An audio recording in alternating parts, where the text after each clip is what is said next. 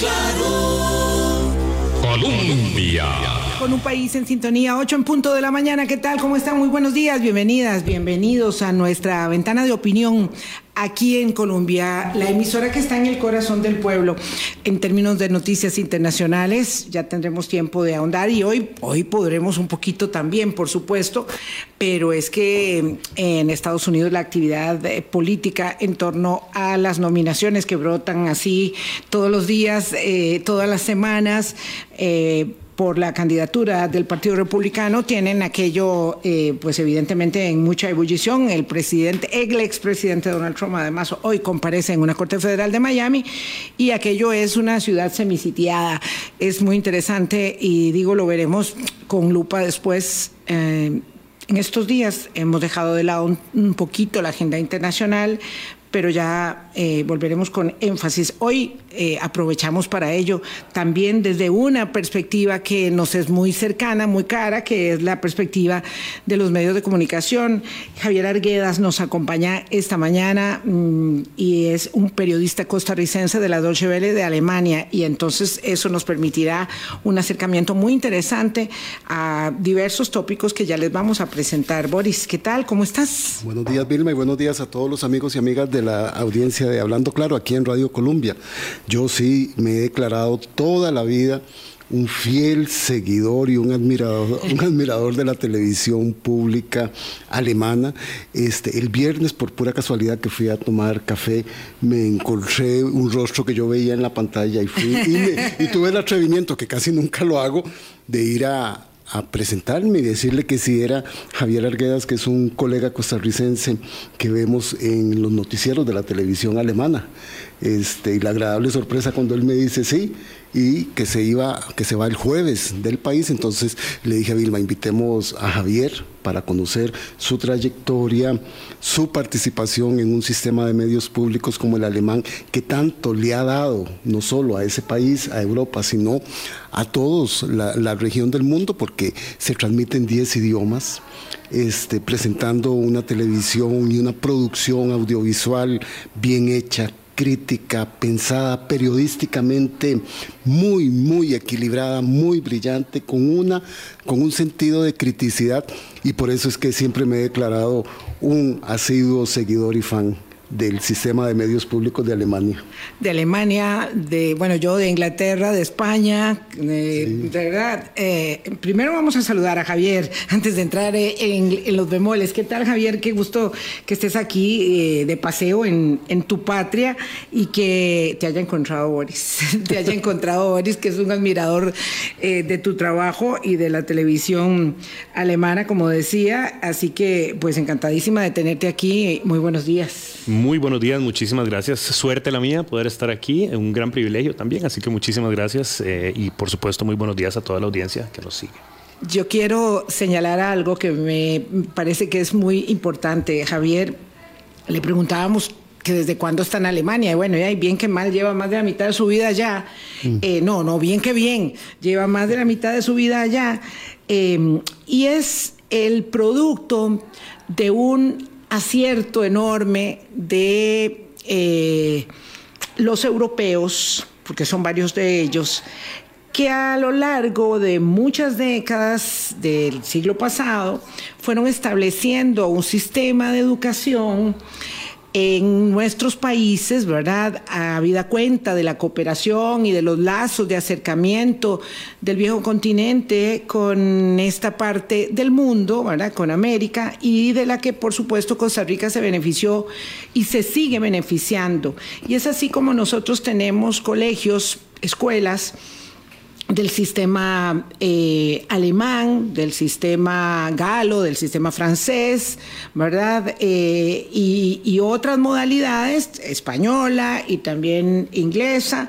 Que, y la italiana. Eh, la italiana, que hacen parte de la educación, se insertaron en la educación costarricense con estándares de calidad muy elevados y muchos de los eh, graduados de esos sistemas educativos este, cruzan el Atlántico con la ilusión de continuar primero sus estudios y muchos de ellos, siendo tan buenos, nos los capturan del otro lado del Atlántico, como en el caso de Javier.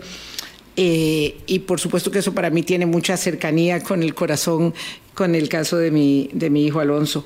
Este, así que, bueno, un, un chico eh, del colegio Humboldt que cruza el Atlántico en busca de sueños de consolidación académica y que es todo un profesional en la Deutsche Welle. Muchísimas gracias. ¿Verdad, sí, pero siempre buscando el nexo eh, con el país de origen. Yo creo que eso también es muy importante. Muchas de las personas eh, que, salen eh, intentan de alguna forma establecer otra vez el camino de vuelta, en mi caso también laboralmente, porque para mí es un criterio fundamental. Yo podría en teoría haber trabajado en cualquier medio de comunicación alemán para Alemania, pero quería estar en el canal de televisión que tiende el puente hacia América Latina y que tiende el puente también hacia Costa Rica y ha sido también un, norte para mí, ¿verdad? Entonces, en, la medida de lo posible, pues también eh, combinar las dos, las dos patrias, como se le podría llamar. Qué bonito, sí, me parece que eso es muy importante para, para rescatarlo, para enfatizar mucho esa mm, virtud, ¿verdad? Ese círculo virtuoso de la alianza, en la cooperación con el sistema eh, educativo del país de origen y el sistema educativo nuestro, por supuesto, porque hay muchos convenios que operan para diversas modalidades de funcionamiento de estos centros de educación y realmente em, nos, han, nos han proveído de enorme satisfacción y de gran crecimiento y además eh, abren mucho la ventana del mundo para los niños y para los jóvenes que se pueden, que tienen el privilegio de formarse en esas escuelas. Javier, nosotros pensando un poco en, en cómo darle cuerpo a la conversación, queríamos plantearte si nos podías ubicar en un contexto en el que evidentemente, bueno, uno cuando habla de Europa siempre habla de Europa después de la guerra, ¿verdad? Y es, es el surgimiento y el renacimiento de las capacidades de lo mejor, de lo mejor del viejo continente. Eh, y la consolidación a lo largo de esas décadas eh, de la segunda parte del siglo pasado de los sistemas de medios de comunicación públicos que generaron y generan tanta fortaleza en su, eh, digamos, ubicación local, pero también en su extensión cultural, eh, mucho más allá, por supuesto, de la lengua. Entonces, ¿cómo es que se produce esa gestación de medios de comunicación en los países europeos, muy, digamos, en modelo socialista, en el sentido europeo del término? Eh, y cómo se consolidan los sistemas de medios públicos y qué vigencia tiene eso hoy.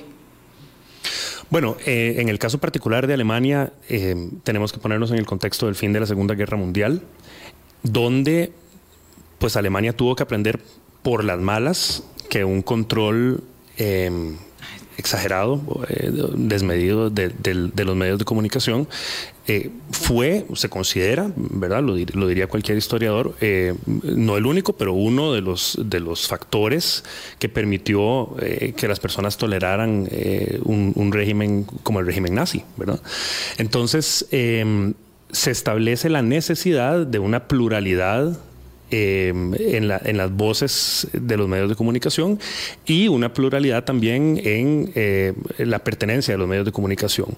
Entonces, em, ahí se crearon la mayoría, por lo menos, de las entidades de radiodifusión que en el caso de Alemania están descentralizadas. Y aquí hay que hacer, creo que, una diferenciación importante porque si hablamos de Europa, como usted lo decía, ahora hablamos de, varios países, cada uno con sus particularidades, pero por ejemplo, Alemania no tiene una marca como la tiene el Reino Unido, la BBC, por ejemplo, que es una, marca que se conoce en todo el mundo, y en el Reino Unido, porque en el Reino Unido es BBC 1, BBC Norte, BBC Sur, BBC World, BBC esto, de los otros. En Alemania no, en Alemania los aliados que habían ganado la guerra y que permitieron que Alemania en, esencia siguiera existiendo, eh, partieron del principio divide y vencerás. Dijeron, ¿cómo hacemos para que Alemania no tenga demasiada influencia en medios de comunicación? y que no llegara a tener el poder que tuvo. Correcto. Y entonces, por eso el, sistema de medios de comunicación de Alemania eh, está eh, dividido. Entonces hay un canal del Estado tal, un canal de Baviera, un canal del Estado de Renania del Norte Palatinado, etcétera, etcétera.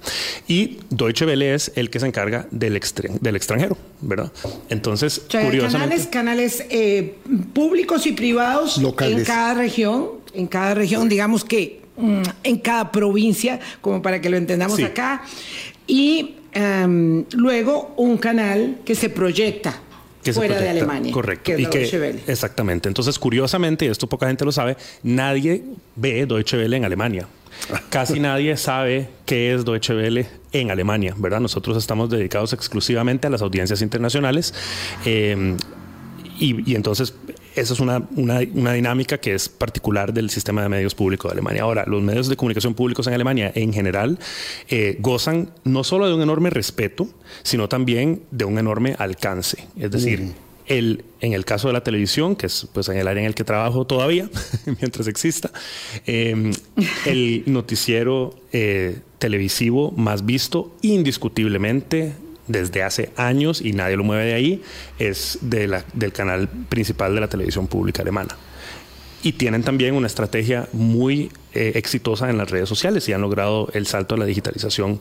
Estamos hablando de la marca de noticias que tiene mayor credibilidad en el país, ¿verdad? En una, en una población sumamente crítica por las lecciones aprendidas Sí. Sí, de los claro. medios de comunicación, Sí, ¿verdad? sí, la democracia cuenta. alemana es muy vibrante y tiene tantas expresiones como, como, bueno, como el género humano mismo es complejo, pero es una democracia, digo, de la que nadie duda en cuanto a las capacidades que tiene el ejercicio de las libertades y de los pesos y contrapesos de la institucionalidad misma.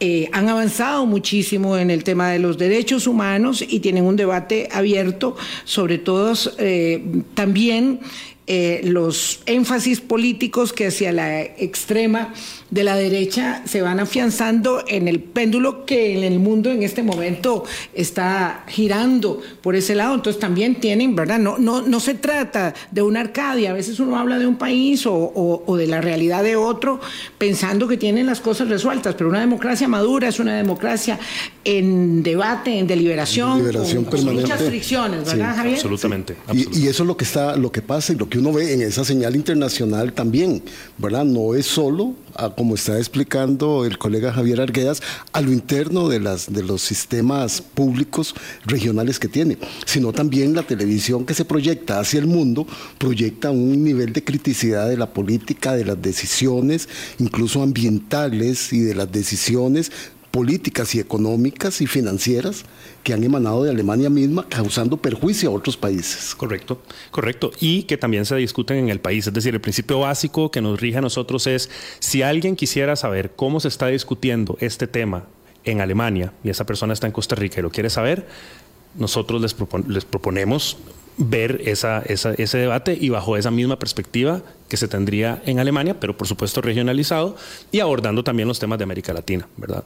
Entonces ese es el, el norte que nos, que nos rige a nosotros. Cuando estuvimos revisando nosotros y estuvimos el país en la enorme discusión de ser parte de la, de la OCDE, ¿verdad? una de las cosas que a mí me llamó mucho la atención es que la OCDE promueve e impulsa la existencia en sus países miembros de sistemas de medios públicos independientes, transparentes, críticos y que estén financiados por el Estado. Boris se refiere a la Organización para la Cooperación y el Desarrollo Económico. Acuérdense que nosotros somos el último país que ingresa al Club de las Buenas Prácticas, como se llama, y entonces resulta, digamos, relevante que una organización de este calibre contemple dentro, ¿verdad?, de sus estándares de comportamiento y de conducta, eh, la, digamos, el ideal de tener medios consolidados, ¿verdad?, Eh, a- a- públicos que sean consolidados. Perdón, que te interrumpí, Javier, para la respuesta a, a Boris. No, para nada. Eh, eh, estamos, estamos, eh, en realidad yo creo que yo había terminado la idea, nada más Ah, que, ok. que nosotros Sí. tratamos de proyectar el No, debate. Bueno, un poco eh, esta, esta idea, ¿verdad? Eh, vamos a ponerlo de esta manera. Eh, uno no puede comparar las posibilidades financieras que tienen unos países respecto de los otros, pero lo cierto es que nuestro sistema de medios públicos es un sistema muy endeble, con muy pocos recursos, con muchas limitaciones y un uno tiene la idea, y Bor- Boris tiene más conocimiento que yo de esto, que lo que hace el sistema público es eh, a lo largo de muchas décadas, empieza con mucho brillo, empieza con mucho empuje, ¿verdad?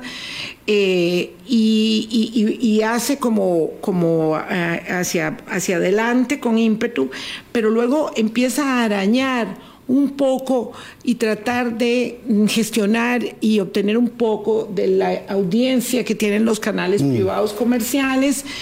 Eh, y en eso va perdiendo impulso, perdiendo impulso, quedándose rezagado y hoy tiene, eh, pues es muy lamentable, una audiencia eh, muy limitada. Mínima. Bueno, mínima, mínima. ¿verdad? Este, Y de, en cuanto a su independencia, tampoco puede decirse que sea, digamos, una televisión pues como la televisión europea en medios públicos. Y, aquí lo importante, ¿verdad? Para que Javier nos cuente también esa experiencia, la Deutsche Welle es una televisora que se financia con, lo, financia el gobierno, el Estado alemán.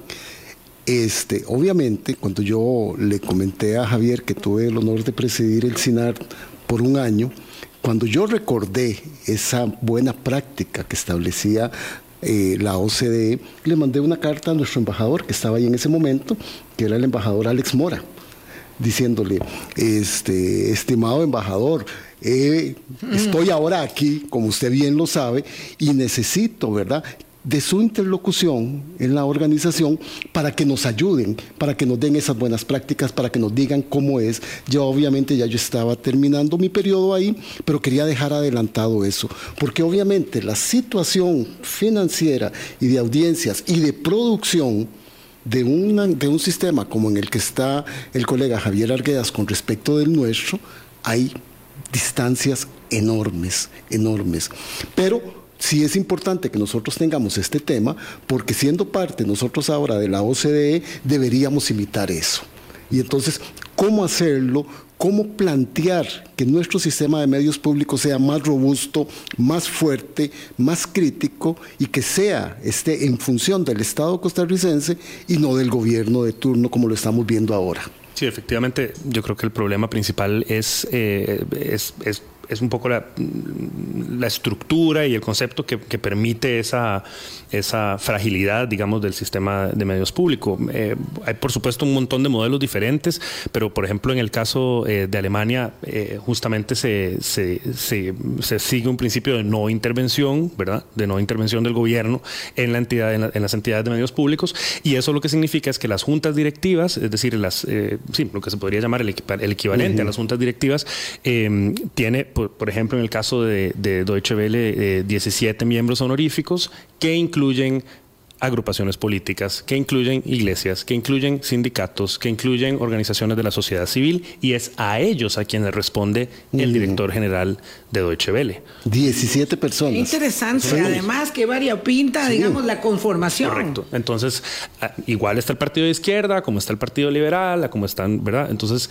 eh, con eso se cercioran de que no pueda haber una influencia del gobierno de turno sobre el, el canal. Y para muestra un botón, ¿verdad? Lo más fácil es ver, pues, en, Alemania cambió el gobierno, teníamos a la eh, Unión Cristiano-Demócrata con Angela Merkel, cambió el gobierno, ahora está una coalición de tres partidos, dentro de los cuales no está la Unión Cristiano-Demócrata, y el director general de Deutsche Welle sigue siendo el mismo. que no ocurre lo mismo con la televisión española. Exactamente. Que no ocurre lo mismo con la televisión pública española. correcto. Ahí es, que hay una enorme discusión política cada vez que cambia el gobierno. Cambia el discurso de la televisión española, lamentablemente. Exactamente. Entonces, eh, eso, eso por suerte, pues en Alemania no, no se ve, ¿verdad? Eh, por lo menos no, no, no por el momento.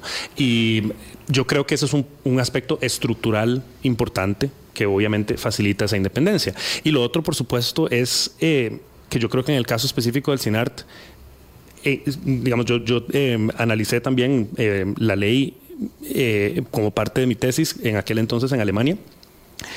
Y recuerdo que el, el concepto del CINART sobre el papel en realidad suena muy bien. Y la idea de financiación tampoco está mal, que haya un cierto porcentaje de, fondos de las organizaciones, perdón, de las eh, instituciones públicas dentro de esos presupuestos publicitarios que se le otorgue al CINART. Em, el problema es cómo se ejecuta eso y con qué, con qué, con qué nivel de, profesionalismo y a quién se le, se le adjudica eh, precisamente la dirección de un sistema de medios públicos, ¿verdad? Estamos hablando de alguien que tiene un mérito y que tiene conocimiento en el área y que sabe lo que está haciendo o es alguien que está al servicio de, ¿verdad? del gobierno que en ese momento esté de turno. Yo creo que eso se ha observado muchísimo, eh, que es imposible em, continuar una línea hacia cualquier lado que se lleve en el SINART, porque cuando cambia el gobierno, eh, evidentemente cambian también las personas que están a cargo, cambia el concepto y, llegan las personas a intentar transformar en esos cuatro años, porque probablemente saben que ese periodo está limitado, eh, implementar un montón de cambios que no van a ser sostenibles. Que no son posibles. y a pesar de que persiste la ley, de que la ley lo hace, este, me imagino que cuando hizo eh, Javier Arguedas el análisis de la ley del SINAL eran otros tiempos. Cuando la ley le establece el 10% de las instituciones públicas para el SINAR, para el que el 10% del presupuesto de los presupuestos de publicidad. La institución pública por ley tiene que ir al Sistema Nacional de Radio y Televisión Cultural. Eso para, digamos, garantizarle un, mínimo de recursos. Claro, pero en aquellas épocas había mucho más presupuesto. Hoy en día la realidad de los presupuestos publicitarios de las instituciones autónomas ha bajado. Le comentaba yo ahora a Javier fuera de micrófono que del orden de los 24 millones de dólares en el 2018 a 11 o 10 millones actualmente. Esa ha sido la reducción de las instituciones autónomas y del gobierno central es cada vez mucho menor. Entonces, eso no es sostenible. Porque entonces esa forma de financiamiento se, nos está, se le está convirtiendo ahora al sistema de medios públicos de Costa Rica en una carlanca y en un obstáculo para su sostenibilidad. Entonces la pregunta sería, ¿por qué?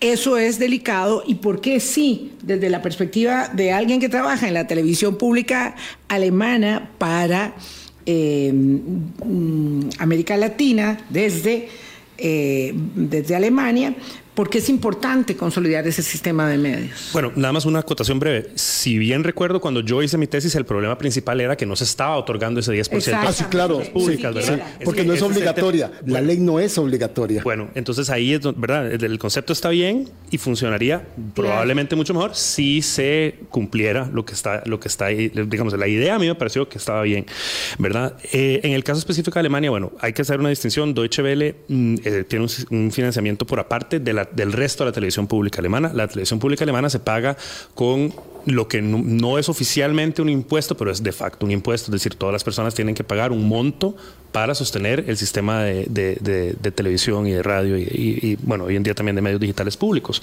Pero, ese gravamen, ¿cómo se cobra? ¿A través de Por aparte, o sea, los, medios de comunicación tienen una entidad financiera que se encarga del cobro y que, y que, y que, cobra eh, ese, ese monto a cualquier, creo que es por, sí, antes era por, por hogar, ahora es por ciudadano en realidad.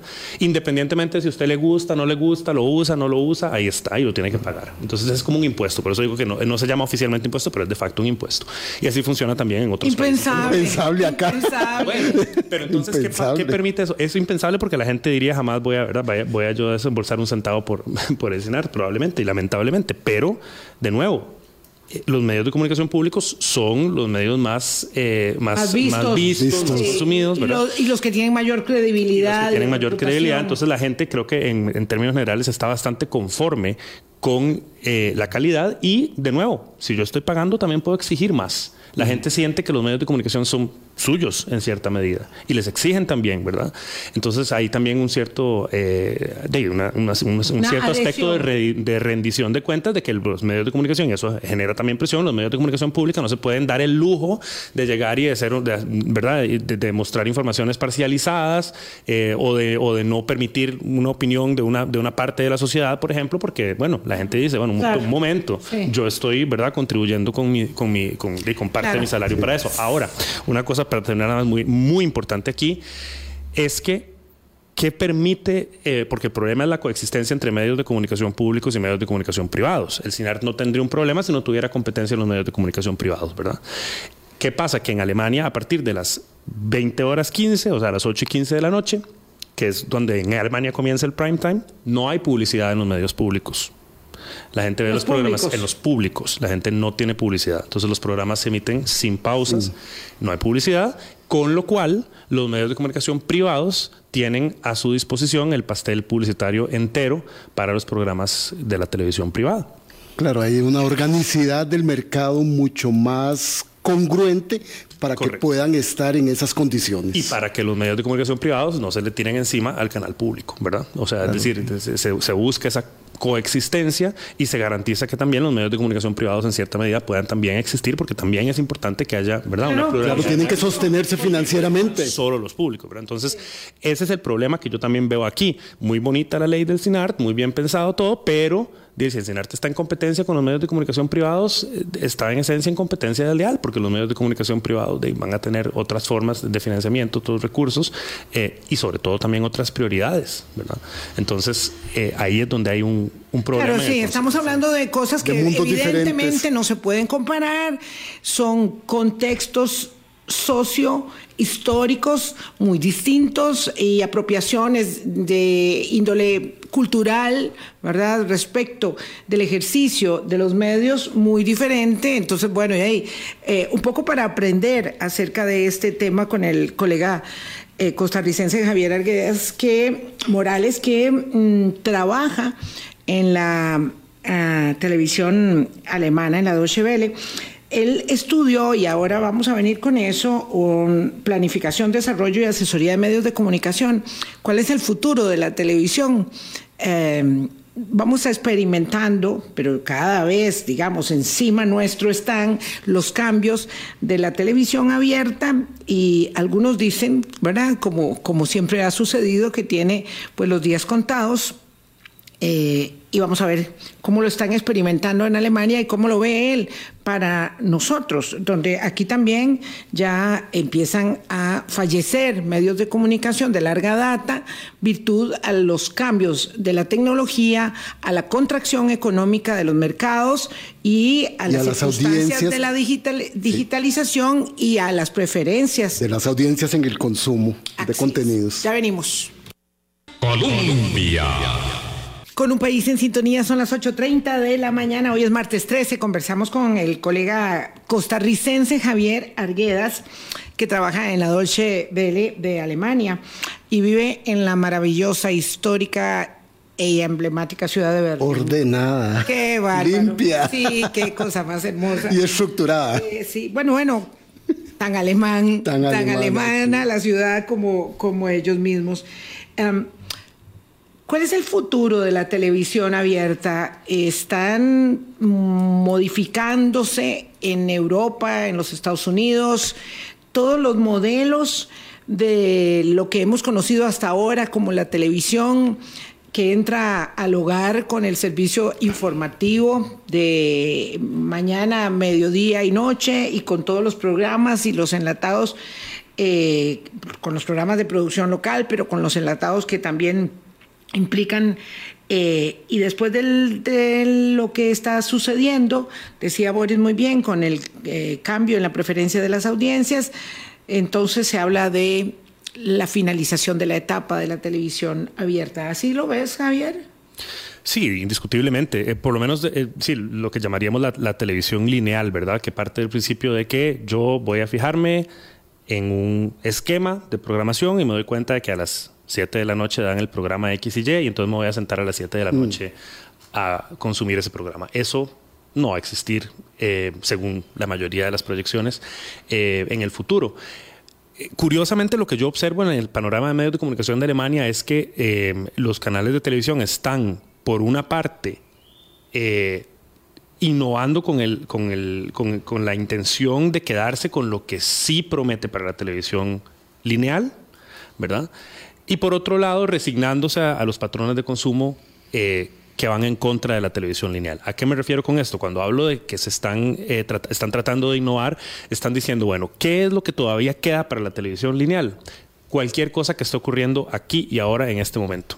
Estamos hablando de transmisiones deportivas, y estamos hablando de noticias, porque las noticias no las voy a querer consumir yo en Netflix 10 eh, horas después de, que de, que algo ocurrió, ¿verdad? Entonces, cuando hay algo grande que está ocurriendo, la gente acude todavía mm. al recurso de la televisión lineal. ¿Cómo se va a traducir eso en las plataformas digitales en el futuro? Eso lo vamos a ver, ¿verdad? Obviamente también hay eh, transmisiones en vivo en, en, YouTube, de los cuales se sirve la televisión lineal, ¿verdad? Están tratando de llevar eso a las plataformas eh, netamente digitales, pero la producción televisiva para eventos en vivo sigue siendo, digamos, el, ancla eh, que, todavía, que todavía probablemente va a rescatar y justificar la necesidad de la televisión lineal, ¿verdad? Porque cuando está ocurriendo algo, pues acudo a ella. Entonces, en los últimos años, los canales de televisión públicos y privados han estado invirtiendo mucho en formatos informativos, en formatos de noticias y en formatos de, algo que, brinda una cierta inmediatez, que es lo que no tienen las plataformas digitales o no tanto todavía.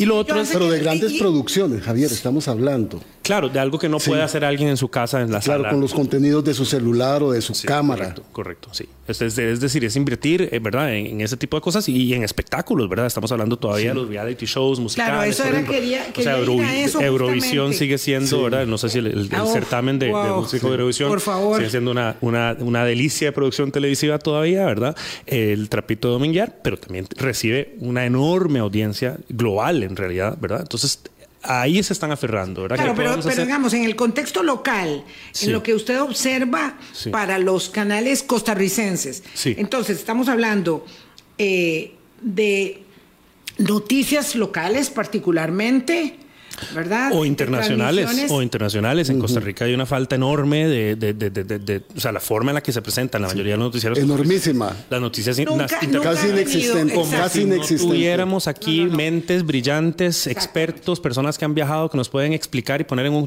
contexto nacional. ¿Qué, está pasando en el para mundo? nosotros? en lugar de decir, y ahora el mundo en un minuto. Exactamente. Este, claro, pero, pero entonces, eh, los noticieros, las transmisiones deportivas y los... Espectáculos. La producción de espectáculos con eh, sello local.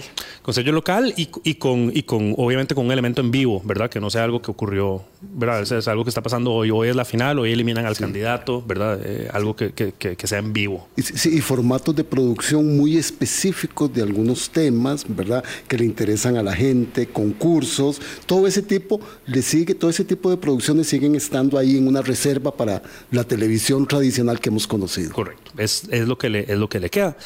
Y lo otro que hablábamos, es, que también es la tendencia que yo observo y creo que también es el futuro, es, adaptarse a los patrones de consumo. ¿A qué me refiero con eso? Que cuando antes una serie de televisión se emitía no sé, una vez por semana, todos los viernes a una hora X, eh, los canales están reaccionando al hecho de que la gente tiene plataformas eh, digitales donde pueden consumir de una vez toda la serie si quieren. Entonces, si están dando eh, por decir algo, Friends, una serie vieja que mucha gente conoce y aprecia, no dan un episodio, dan cuatro seguidos, ¿verdad?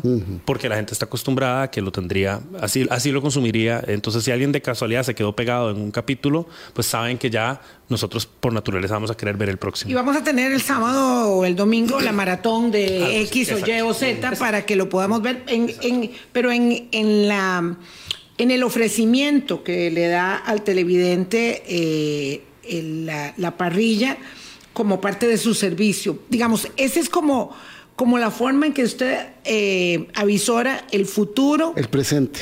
No sabemos el futuro. el presente. Sí, pero se está desarrollando en esas direcciones, ¿verdad? Yo creo. Sí, sí, se está desarrollando en esas direcciones. muy duro. Sentir muy, bien. muy duro decirlo, ¿verdad? Sí, claro, Ayer yo andaba dando. El futuro, el futuro, el futuro no lo sabemos ni lo vamos a saber nunca, ni lo hemos sabido nunca. Y yo, Así es. esa carrera, planificación, desarrollo, asesoría de medios de comunicación, nos explicaban que uno de los de las características de la industria de medios de comunicación es, yo creo que en español se diría la no predictibilidad, creo. Así es. Em, ¿Qué es eso? Nunca se sabe para dónde se va a desarrollar el asunto y pocos periodistas, por ejemplo, o realizadores empezaron haciendo una cosa y terminan su carrera haciendo lo mismo que hicieron el primer día. A diferencia de no sé, no, soy experto en, las áreas, pero yo creo que, por ejemplo, un odontólogo, más o menos, va a ser algo mm. parecido al inicio de su carrera y al final. Aunque cambie Aunque también cambia las tecnologías y las posibilidades y todo, ¿verdad? Pero digamos que. Los dientes son los que no van a cambiar. en nuestro caso es muy radical ese cambio, ¿verdad? Además, es muy radical. Para poder entender esto que está explicando don Javier con tanto acierto, hay que entender que la crisis de la democracia, la crisis de la política y la crisis de los medios de comunicación vienen a confluir en una misma. Y en el caso de los medios de comunicación tiene tres elementos que lo han socavado. La, baja, los bajos presupuestos publicitarios de la empresa privada y de las empresas públicas. El comportamiento de las audiencias que están teniendo un consumo más directo y seleccionado por ellos mismos, no dirigido por el medio de comunicación y la revolución digital. Por eso decía yo y me atrevía a decir que eso es el presente de lo que puede haber, no sabemos qué va a pasar si va a haber un nuevo aire, si no va a haber un nuevo aire, si aparecen nuevas plataformas, nuevos canales donde las juventudes quieran, ¿verdad? Porque eso también tiene que ver con audiencias más jóvenes que están acostumbradas a un consumo diferenciado, selectivo y personal de los contenidos. Y ahí es donde está el clic del asunto de qué tenemos que hacer los medios de comunicación tradicionales para poder ir combinando producciones con contenidos digitales de esas producciones que lo asocien en ese mundo digital. Sí, eso es un desafío y, y, la respuesta va a ser siempre que la comunicación venga cada vez más de las audiencias y desde las audiencias. Y hay que estudiarlas. Una dirección de un canal que dice, bueno, tenemos una comitiva aquí, ¿verdad? Y estos son, estos son los que desarrollan los formatos y este, este, este presentador lleva tantos años, eh, tiene tantos y tantos años de experiencia, entonces pongámoslo y entonces haga usted algo que, le, y vamos a ver si le gusta a la gente, ¿verdad? En Deutsche Welle tuvimos un, eh, un desarrollo que me parece muy interesante, que fue una idea excelente en realidad, que fue eh, a la hora de desarrollar eh, para ver qué hacíamos con TikTok, ¿verdad? Que es una plataforma que es un dolor de cabeza para todo el mundo, ¿verdad?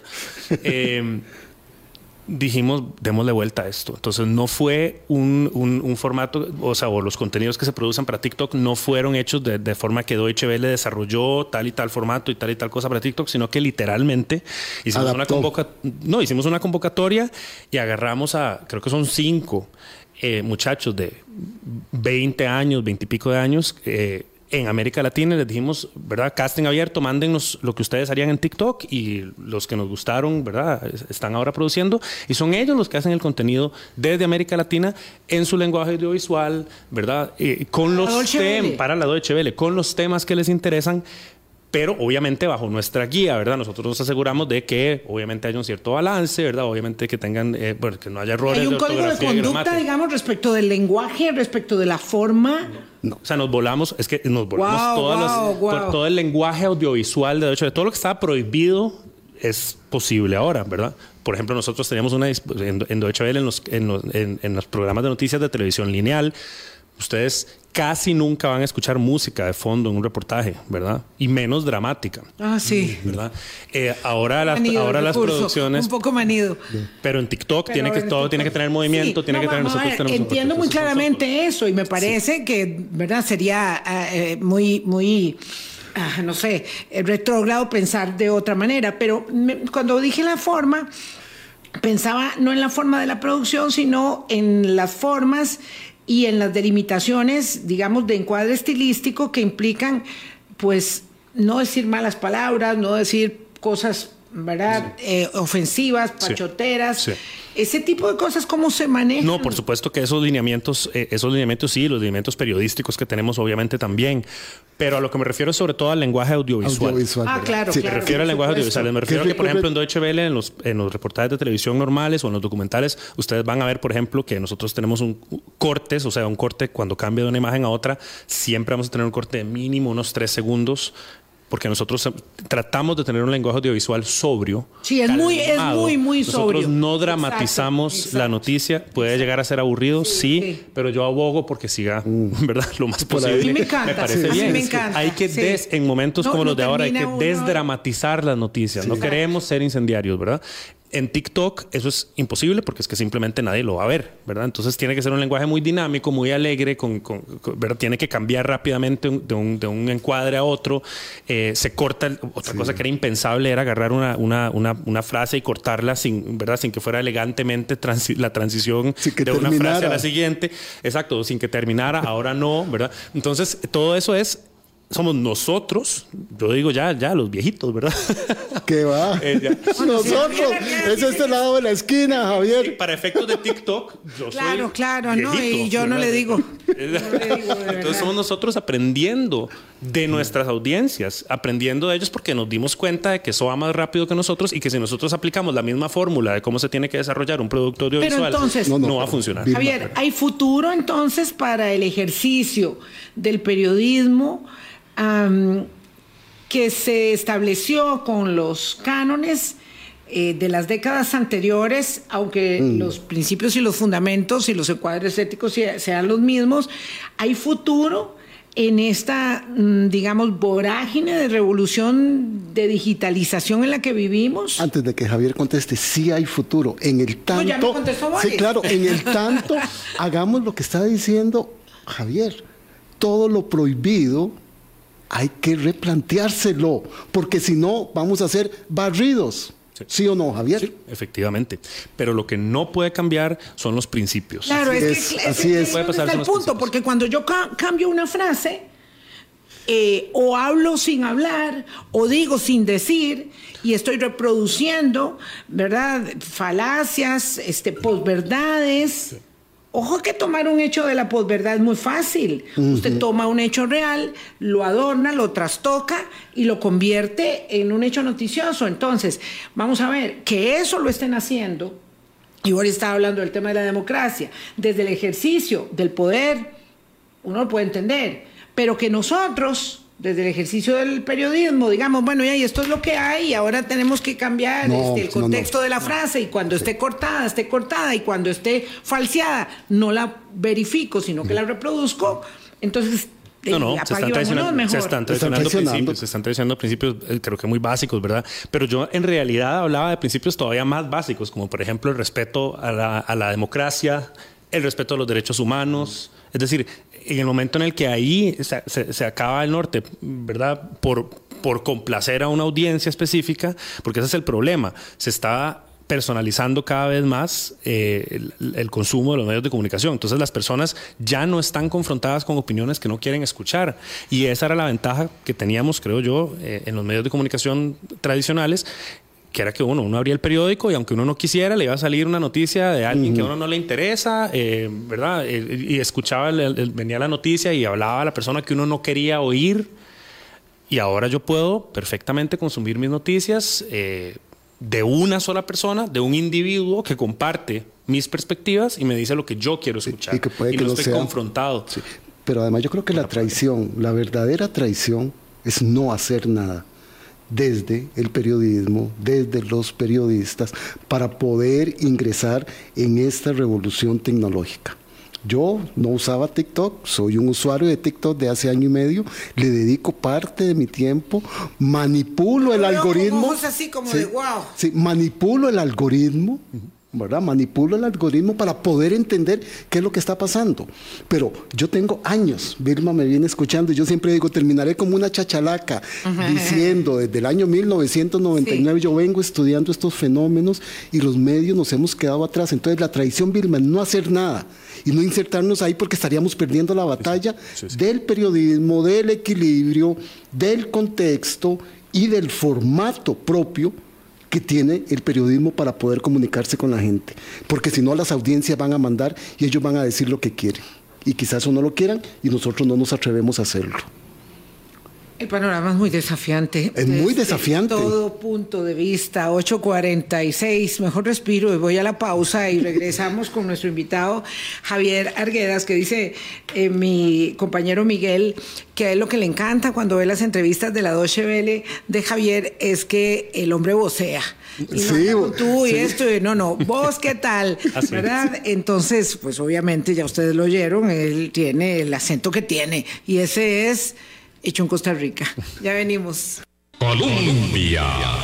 Con un país en sintonía, 8 o 48 minutos de la mañana. Hay eh, saludos para Javier Arguedas. Eh, aquí hay un querido oyente que dice que eso es un regalo para nosotros los fans de la Deutsche Welle que admiramos el buen periodismo. Y claro, por supuesto, con los estándares del ejercicio eh, periodístico que se practican en las democracias más maduras y desarrolladas del mundo, pues evidentemente uno lo que tiene...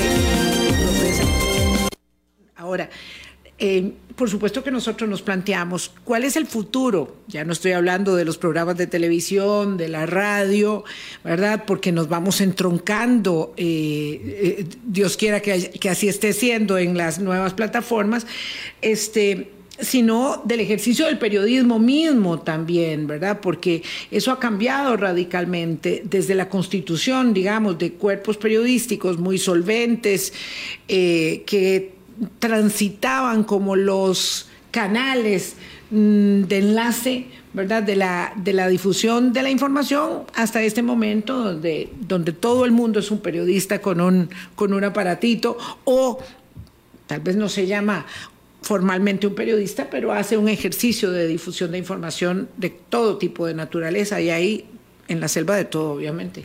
Correcto. Yo creo que nos movemos justamente para, para allá. Yo siempre cuento, porque me, llama muchísimo la atención, que en Alemania creo que hay tres o cuatro universidades, como mucho, tal vez me equivoque, pero por lo menos hasta hace unos años, eh, donde se puede estudiar periodismo. Nada más. En Alemania no se estudia periodismo. En Alemania yo estudio... Estudian otras carreras. Ciencias naturales y me hago periodista científico. Ciencias políticas y me hago periodista que cubre política. Eh, ¿verdad? Ciencias del deporte y me hago periodista deportivo. Y yo creo que la, eso, eso se, la, la, audiencia lo honra, porque la gente que está cubriendo un tema sabe de ese tema. Eso es algo que me parece que es fundamental y que distingue también la calidad de los medios de comunicación. Y creo que las audiencias están eh, condenando ese generalismo porque entonces en TikTok me voy donde, si yo quiero saber algo de nutrición deportiva, me voy donde el nutricionista deportivo y él me cuenta los, los últimos desarrollos en su área, ¿verdad? Entonces, eh, vamos hacia una individualización tanto del consumo como de, de, las personas que están... Y teniendo suerte que sea experto en nutrición deportiva. Puede que no, y sea una eh, ah, farsa. y puede ser una enorme farsa. Pero ahí yo creo que está el valor de marca, ¿verdad? Y creo que eso es lo que nos va a salvar. por ejemplo, en el caso de Deutsche Welle, es decir, yo creo que las audiencias asumen y esperan, porque, porque, porque existe una confianza eh, en que si una persona, o sea, en que va a haber un, cierto criterio y una responsabilidad. y el profesional correspondiente. Correcto. Correcto. Entonces, eh, va a haber más figuras, va a haber más caras, es cada vez más importante quién está diciéndome las cosas y de qué forma, ¿verdad? Eso de que un día hay una persona y otro día hay otra, probablemente va a, va, va a existir menos, pero yo creo que, y aquí es donde estamos en, estos momentos cruciales, ¿verdad? En los que los medios de comunicación tradicionales todavía pueden y tienen que aprovechar lo único que tienen, que no tiene nadie más, que es una marca, Columbia. Sí. Eh, ¿Verdad? Reputación, credibilidad, eh, historia. Claro, por eso es que la marca no se puede prostituir. No. Y no, y no se puede permitir que sea prostituida porque es lo más valioso que se tiene. Y lo único, es que es lo único, porque todo lo demás lo tiene todo el mundo en su sala y en su mano y en su celular, ¿verdad? O sea, es decir, yo cualquier, yo me puedo sentar mañana a decir lo que yo quiera con un micrófono igual y llego a las mismas, a las mismas audiencias, ¿verdad? Pero no tengo el valor de marca atrás, ¿verdad? Y por supuesto tal vez no tengo los recursos técnicos, aunque eso también cada vez, ¿verdad? Es más, es más fácil. Entonces yo creo que eso es lo, eso es lo importante. Y ahí hay una, hay una cuestión eh, crucial, que es la diferencia entre confianza y fe, ¿verdad? La diferencia entre la confianza y la fe es que la confianza se construye y la fe se tiene de la noche a la mañana. La gente está cada vez más. y, la, confianza, la confianza es científica y la fe es dogmática. la confianza. Eso está muy, eso está muy es interesante. dogmática y es ciega. Sí. Exactamente. Y, y vos dijiste algo muy importante en algún momento de la conversación, Javier, y vamos casi cerrando. El tema es si yo estoy dispuesto a ser eh, crítico del consumo de la información que tengo, y ahí no importa si es en TikTok o en radio o en televisión o en eh, Twitter, el tema es cuánto logro desarrollar mi capacidad crítica, cuánto el sistema educativo en una democracia que se precia es capaz de eh, generar espíritu crítico en las personas para poder cuestionar la información que está recibiendo de una manera avasalladora, em, segundo a segundo. Eso es, por supuesto, eh, uno de los, de los grandes problemas.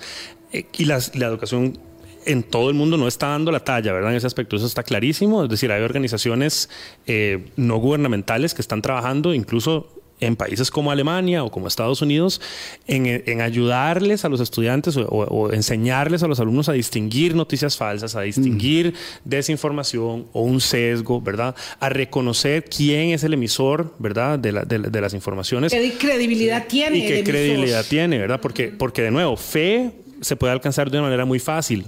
Y, hay mucha gente que genera por su carisma, por lo que hace, por, por su forma de hablar, por, su, narrativa. Eh, genera automáticamente la fe, ¿verdad? Pero la confianza eh, es algo que se tiene que, que se tiene que, eh, construir, y, que, y que está además en constante escrutinio. Y que se puede cuestionar y que se, puede verificar. Claro, el hilo argumental de lo que plantea Javier nos lleva necesariamente a un programa eh, distinto, digamos, a un segundo, eh, a un segundo eh, programa donde tenemos que establecer, primero, la gran frustración que, como dice Moisés Naim, implica la gran estafa educativa de América Latina, de América Latina, estoy diciendo yo, el, Javier habla del mundo, de América Latina, ¿verdad?, respecto del fracaso de eh, una educación que permita racionalizar, tener mucho sentido crítico. Eso es terrible eh, en, nuestra región.